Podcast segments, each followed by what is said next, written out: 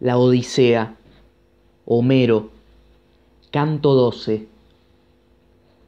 La nave, dejado atrás el río Océano, corrió sobre las olas del mar, allí donde se alza Helios, donde Eos, hija de la mañana, tiene sus mansiones y sus coros hacia la isla Ea. Cuando llegamos allí, sacamos la nave a la arena y en la orilla del mar nos acostamos esperando a la divina Eos. Y cuando Eos, la de los dedos rosados, hija de la mañana, se dejó contemplar, mandé a mis compañeros hacia la casa de Circe a fin de que trajesen el cadáver de Elpenor, que ya no existía. Después de haber cortado árboles a lo largo de la orilla, hicimos sus funerales tristes y derramando copiosas lágrimas.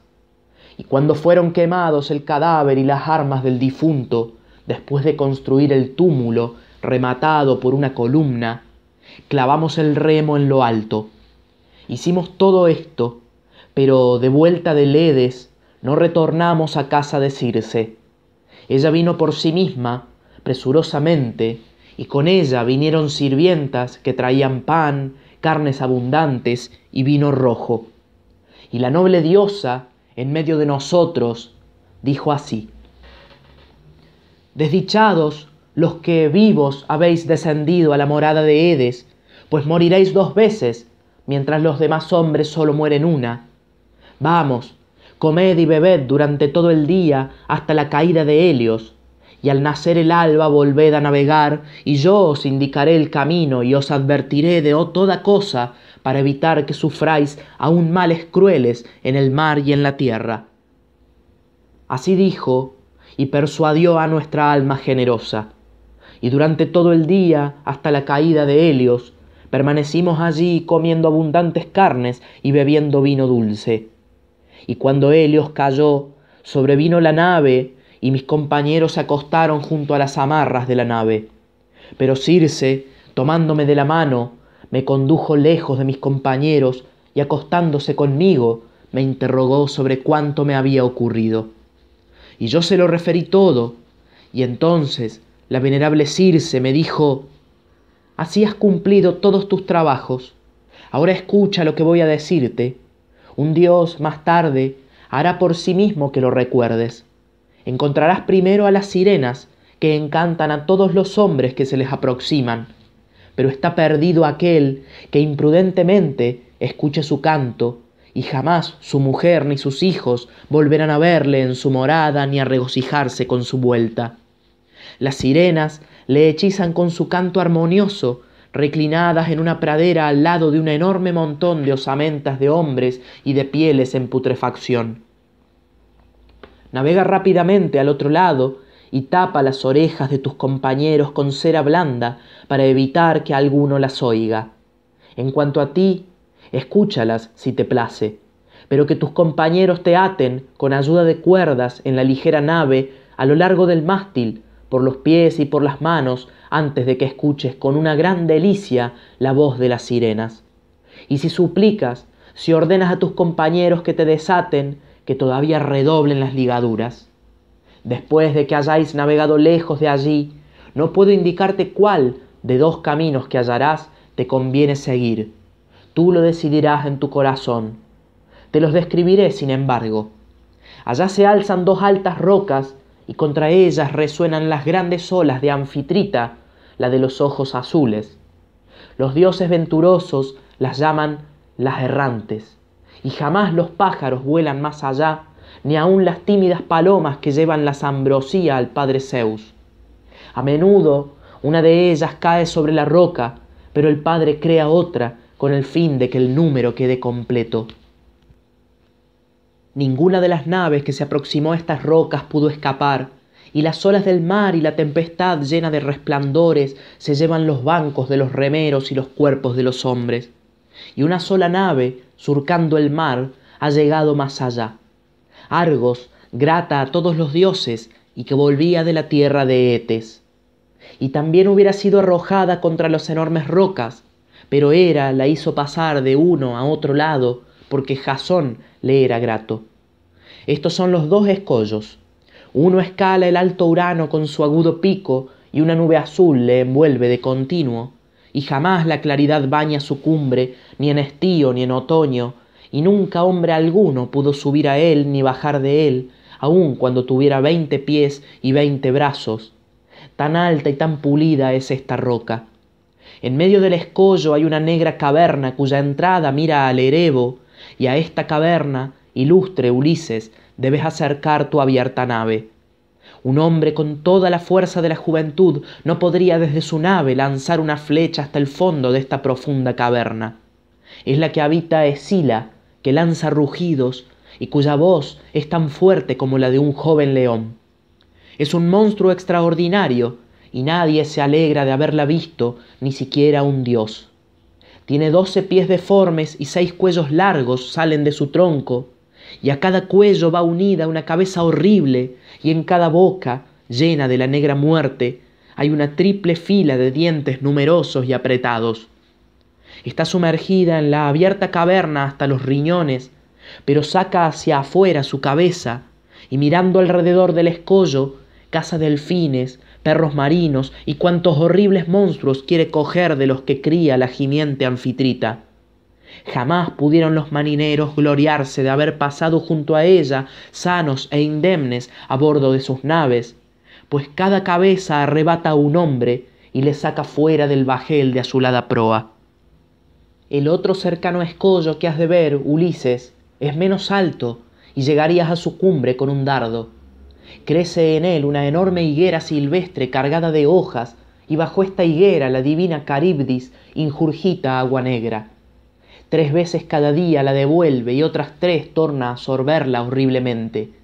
Y si llegas cuando la sorbe, ni aquel que sacude la tierra podría salvarte aunque quisiera.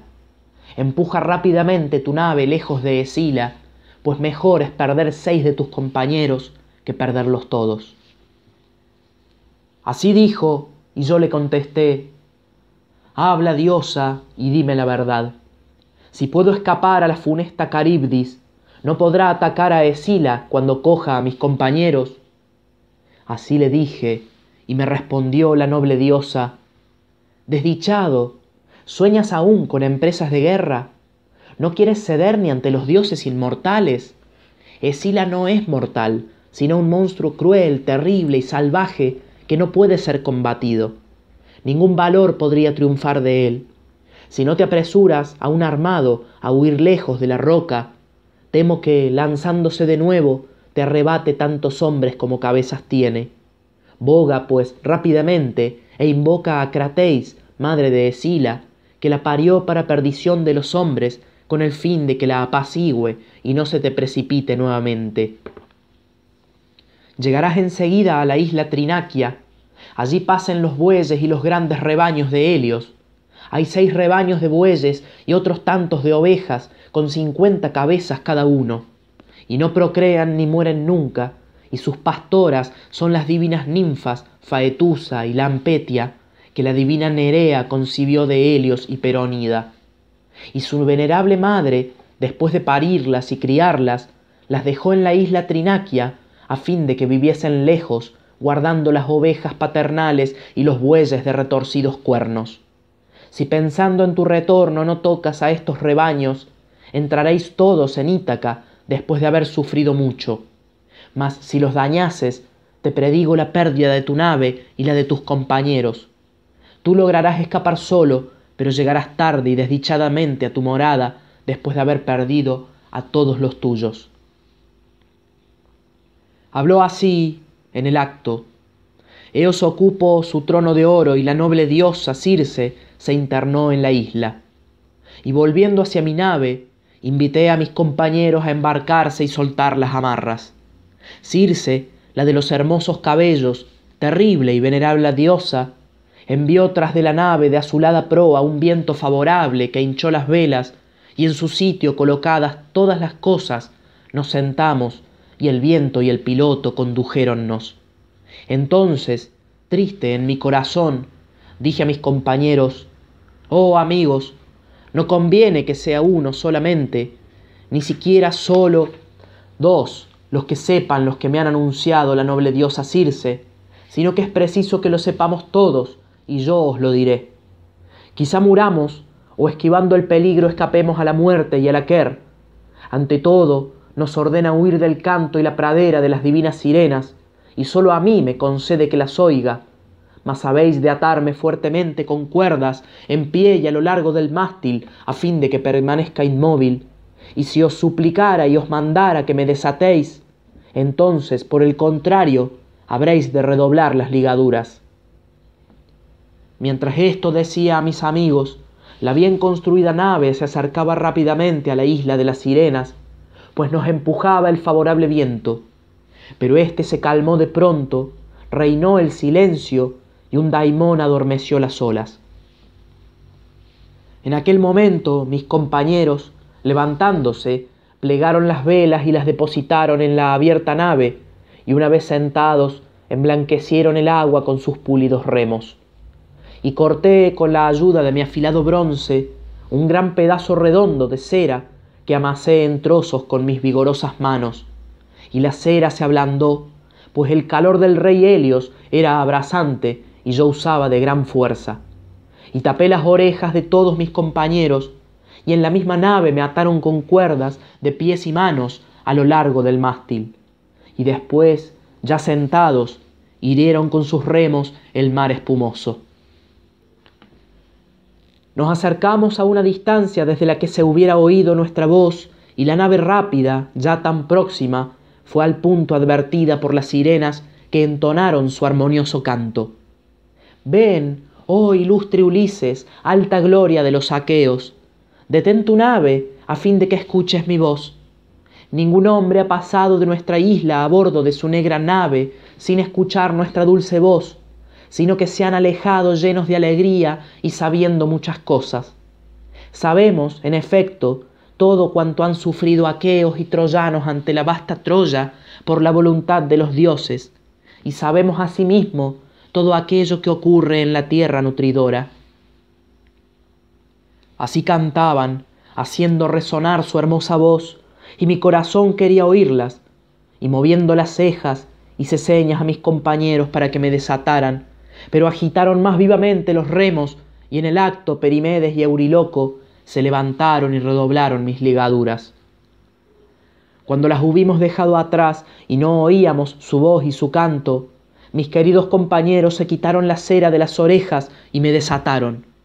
Mas apenas habíamos dejado atrás la isla, cuando vi una areda y grandes olas y escuché un ruido enorme.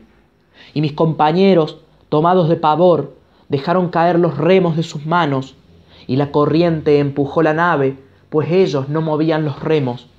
Y yo, corriendo aquí y allá, exhortaba a cada uno con estas dulces palabras. Oh amigos, en verdad que desconocemos las desgracias. No sufrimos un mal peor cuando el cíclope, con su terrible fuerza, nos tenía encerrados en su profunda gruta y entonces, por mi valor, por mi astucia y por mi prudencia, conseguimos escapar. Supongo que no lo habréis olvidado. Haced, pues, ahora todo lo que yo os diga. Obedecedme todos. Sentaos en los bancos. Herid con vuestros remos las olas profundas del mar. Tú, piloto, conserva en la memoria aquello que te ordené, pues que tienes el gobernalle de la abierta nave. Dirígela lejos de esa humareda y de esa corriente, y procura ganar ese otro escollo. No dejes de bogar hacia allá con energía, así evitarás nuestra perdición.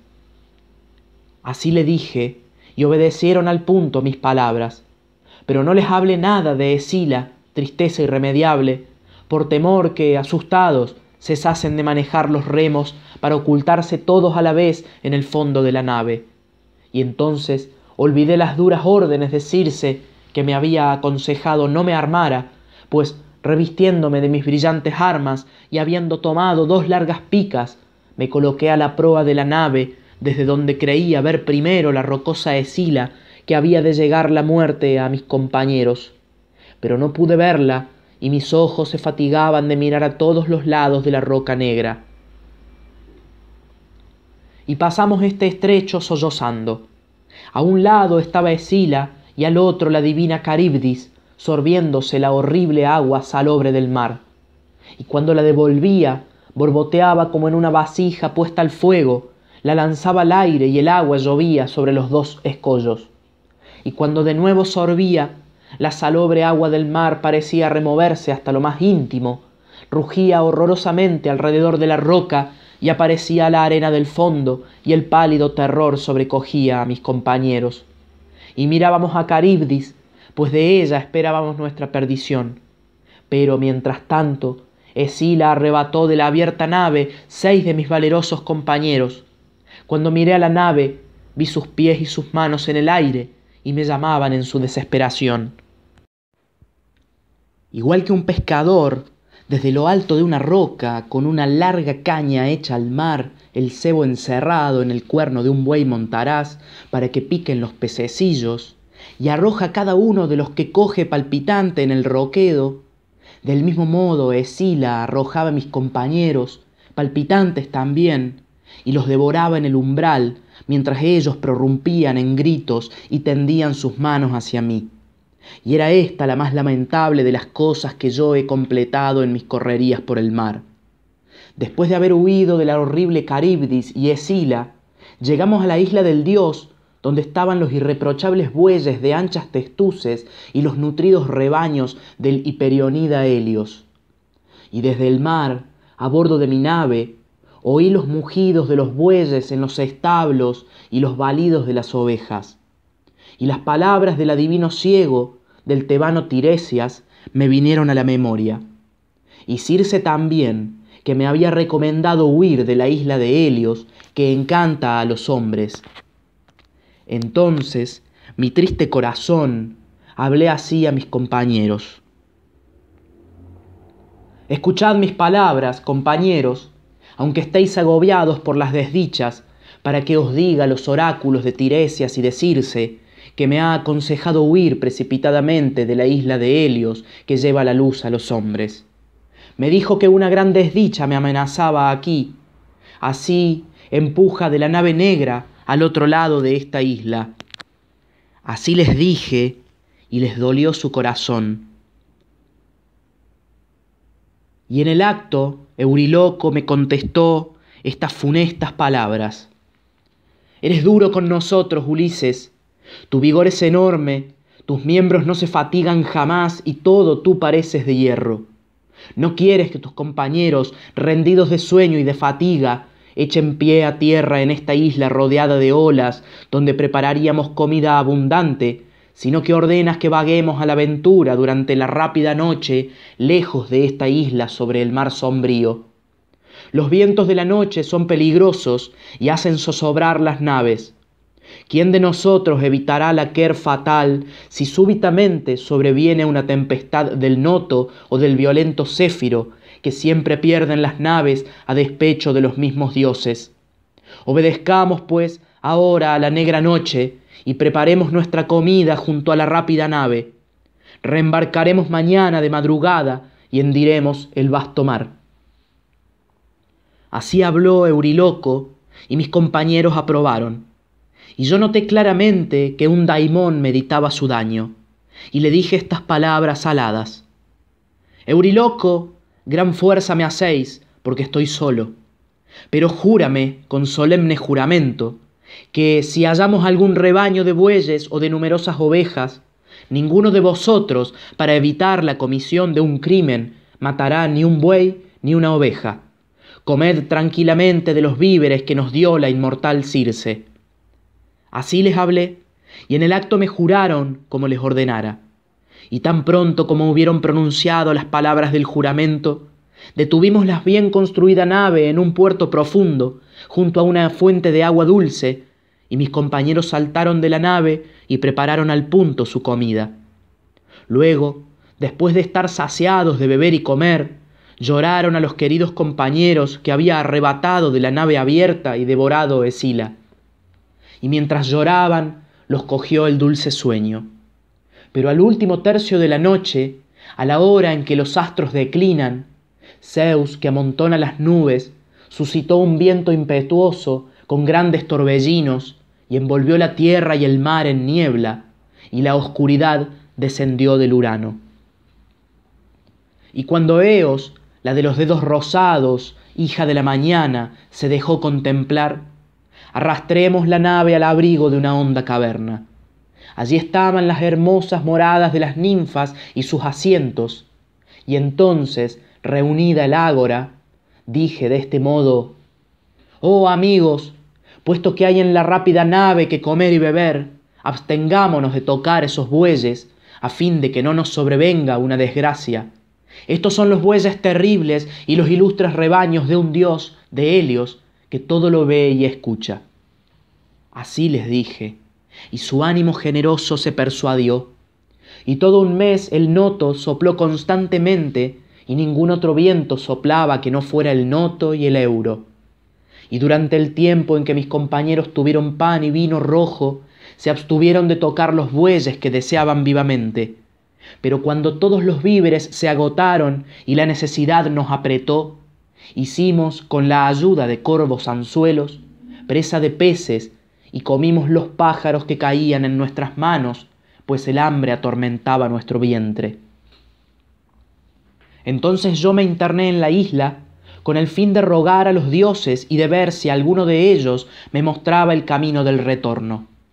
Y anduve por la isla, y alejado de mis compañeros, lavé mis manos al abrigo del viento y rogué a todos los dioses que habitan el ancho Olimpo, y extendieron el dulce sueño sobre mis párpados, y en tanto Euriloco inspiró a mis compañeros un designio fatal. Escuchad mis palabras, compañeros, aunque sufráis muchos infortunios. Todas las muertes son odiosas a los míseros humanos, pero morir de hambre es cuanto puede haber de más lamentable. Vamos, cojamos los mayores bueyes de Helios y sacrifiquémoslos a los dioses inmortales que habitan el ancho Urano. Si volvemos a entrar en Ítaca, la patria tierra, elevaremos enseguida a Helios un hermoso templo donde colocaremos todo género de cosas valiosas. Mas si, indignado a causa de sus bueyes de enhiestos cuernos, quiere perder la nave y los demás dioses lo consienten, deseo mejor perecer de una vez ahogado por las olas que sufrir mucho tiempo en esta isla desierta. Así habló Euriloco y todos le aplaudieron. Y enseguida condujeron los mejores bueyes de Helios, pues los ejemplares negros de ancha testuz pasían no lejos de la nave de azulada proa, y rodeándolos rogaron a los inmortales y tomaron hojas de una encina joven, pues no tenían cebada blanca a bordo de la nave. Y cuando hubieron orado, degollaron los bueyes y los desollaron. Después asaron los muslos, recubiertos de grasa por uno y otro lado, y colocaron por encima las entrañas crudas. Y como no tenían vino para hacer las libaciones sobre el fuego sagrado, las hicieron con agua mientras se asaban las entrañas. Cuando los muslos se consumieron, probaron las entrañas y después, cortando lo restante en pedazos, lo atravesaron en los asadores. Entonces el dulce sueño abandonó mis párpados y me apresuré a regresar hacia el mar y hacia la nave rápida. Mas cuando me hallé cerca del lugar donde aquella estaba, el dulce olor llegó hasta mí. Y sollozando grité, dirigiéndome a los dioses inmortales, Padre Zeus y vosotros, dioses venturosos e inmortales, ciertamente que para mi desdicha me enviasteis este sueño fatal, pues mis compañeros, solos aquí, han cometido un gran crimen. En el acto, Lampetia, la del largo pelo, fue a anunciar a Helios y Perionida que mis compañeros habían matado sus bueyes, y el Hiperionida, indignado en su corazón, dijo inmediatamente a los otros dioses, Padre Zeus y vosotros, dioses venturosos e inmortales, vengadme de los compañeros del Laertíada Ulises. Han matado audazmente los bueyes cuya presencia me regocijaba cuando subía a través del Urano estrellado y cuando bajaba del Urano a la tierra. Si no me concedéis una justa compensación por mis bueyes, descenderá a la morada de Edes y alumbraré a los muertos. Y Zeus, que amontona las nubes, le dijo respondiéndole, Helios, alumbra siempre a los inmortales y a los hombres mortales sobre la tierra fecunda. Yo quemaré luego con el blanco rayo su nave destrozada en medio del sombrío mar. Y yo supe esto por Calipso, la de la hermosa cabellera, que lo supo por el mensajero Hermes. Cuando hube llegado a la nave y al mar, dirigí reproches violentos a cada uno de mis compañeros, pero no pudimos hallar ningún remedio al mal, pues los bueyes ya habían muerto. Y enseguida se manifestaron los prodigios de los dioses. Las pieles reptaban como serpientes y las carnes, tanto asadas como crudas, mugían en torno al asador y se oía la voz de los propios bueyes. Y durante seis días mis caros compañeros comieron de los mejores bueyes de Helios a los que dieron muerte. Y cuando Zeus amaneció al séptimo día, el viento dejó de soplar impetuoso. Entonces, embarcando en la nave, la empujamos un gran trecho y enderezado el mástil, desplegamos las blancas velas. Y abandonamos la isla, y sin tierra alguna a la vista, solo se veía el Urano y el mar.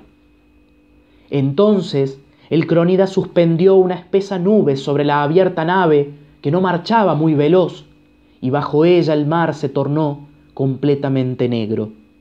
Y enseguida el estridente céfiro sopló con gran estruendo, y la tempestad rompió dos cables del mástil, que cayó en el fondo de la nave con todos los aparejos, y se desplomó sobre la popa, rompiendo el cráneo al piloto, que cayó de su banco como si fuera un buzo, y su alma generosa abandonó su esqueleto. Mientras tanto, Zeus tronó y lanzó el rayo contra la nave, la cual, herida por el rayo de Zeus, produjo un remolino y se llenó de azufre, y mis compañeros se fueron a pique. Semejantes a dos cornejas marinas, eran transportados por las olas y un dios les impidió el retorno. Yo seguí a bordo de la, de la nave hasta que la violencia de la tempestad hubo arrancado sus flancos, y las olas la llevaban inerte acá y allá. El mástil se había roto por la base, pero una correa de piel de buey quedaba atada a él.